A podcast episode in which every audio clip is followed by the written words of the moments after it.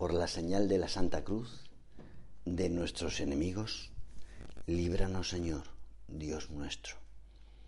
En el nombre del Padre, y del Hijo, y del Espíritu Santo. Amén. Señor mío y Dios mío, creo firmemente que estás aquí, que me ves, que me oyes. Te adoro con profunda reverencia te pido perdón de mis pecados y gracia para hacer con fruto este rato de oración. Madre mía Inmaculada, San José, mi Padre y Señor, Ángel de mi guarda, interceded por mí. Un teólogo de los tiempos de Jesús le preguntó, ¿quién es mi prójimo? Como diciendo, ¿Qué obligaciones tengo yo con los demás? ¿Con quién tengo yo obligación de actuar bien? ¿De portarme bien? Pues para, para los judíos he sabido que el prójimo eran los demás judíos. Y el teólogo quería saber qué obligaciones tenía con respecto a sus hermanos de raza. Si le hubiera preguntado, ¿los samaritanos son mi prójimo? La respuesta razonable hubiera sido que no, porque son herejes. No tenían con alguien que no tuviera su misma obligación y se hubieran apartado de su fe. ¿Y nosotros? ¿Quién pensamos hoy en día que es nuestro prójimo? ¿A quién tenemos obligación de, de tratar bien? Uno puede decir, bueno, pues a mi padre, a mi madre, a mis hermanos, a mi mujer, a mis hijos, en general a mi familia. Eso es lo que responderíamos. Pero los teólogos de entonces ni siquiera se planteaban si los samaritanos eran o no su prójimo.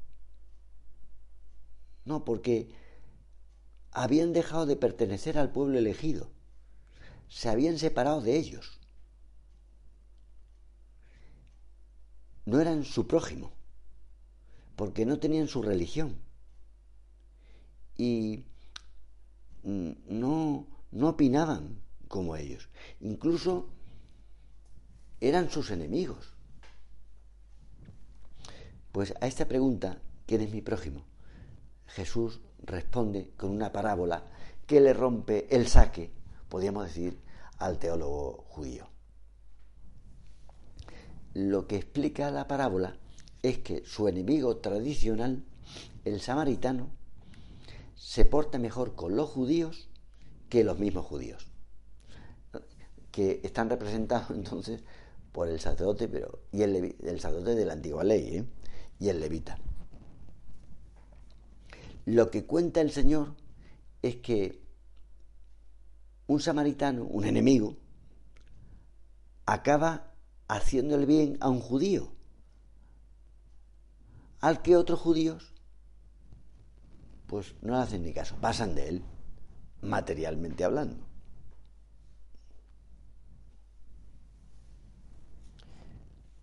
Pues piensa ahora Vamos a pensar nosotros en nuestros enemigos. Yo no quiero tener ningún enemigo, como es lógico, soy sacerdote.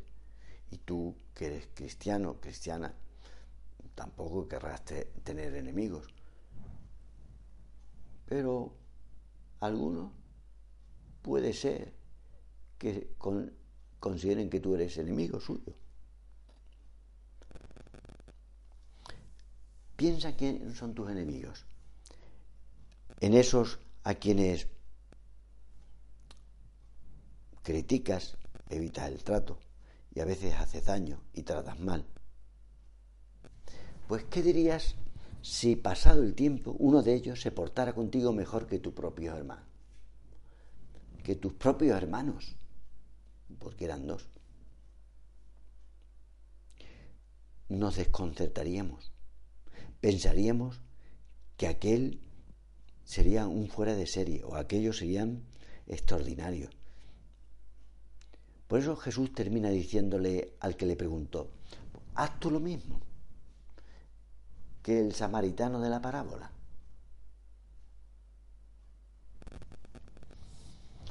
En realidad, si, nos fijamos bien, el buen samaritano es Jesús. Sí, Jesús. Precisamente Dios, al que tanto ofendemos. Quien no solo nos perdona, sino que es capaz de morir por nosotros, morir en nuestro lugar. Y es aquel, con mayúscula, a quien a veces criticas, criticamos, porque no piensa lo mismo que nosotros. Es aquel al que evitas el trato y en ocasiones haces daño. Pues nosotros tenemos que actuar como Dios, como Jesús, que es la imagen del Padre y que nos dice esta bienaventuranza.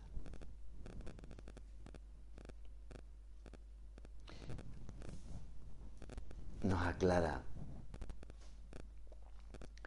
sed misericordiosos como vuestro Padre es misericordioso. Ser misericordioso, llevar la miseria ajena. Porque Dios lleva nuestra miseria.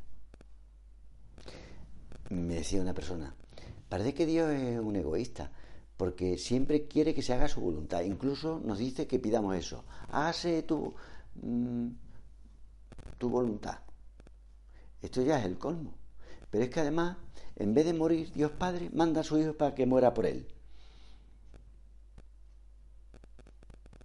Eso me lo decía una persona. Por eso lo paradójico es que Jesús dijera, ser misericordiosos como mi Padre. Pero vamos a ver, ¿es que Jesús está ciego? ¿No se da cuenta de que su Padre Dios quiere que Él muera en su lugar? Y tanto fue el sufrimiento de Jesús que suda sangre por hacer la voluntad de su Padre en el cielo. Esto hoy es muy difícil de entender. Un señor mayor me contaban que estaba dando una charla a un grupo de gente joven y contó la siguiente anécdota. Un hombre junto con su hijo y un amigo de su hijo estaban navegando en un velero a lo largo del Pacífico, de la costa, cuando una tormenta les impidió volver a tierra. Y las horas se encresparon tanto que el padre, a pesar de ser un marinero de experiencia, no pudo mantener a flote la embarcación y las aguas del océano arrastraron a los tres, al padre, al amigo y al hijo. El padre logró agarrar una soga, pero luego tuvo que tomar la decisión más terrible de su vida, escoger a cuál de los dos muchachos, de los dos, tirarle el otro extremo de la soga. Tuvo solo escasos segundos para decidirse.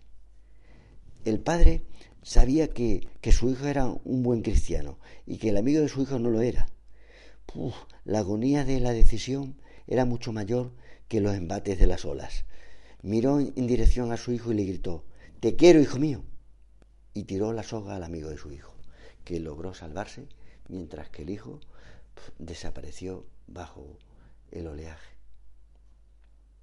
Uno de los presentes intervino diciéndole aquel señor que contaba esa historia.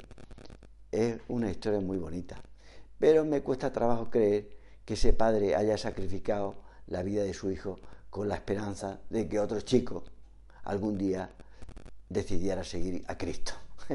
dice, hombre, dice, a mí me parece un poco difícil. Y le respondió el conferenciante, tienes toda la razón.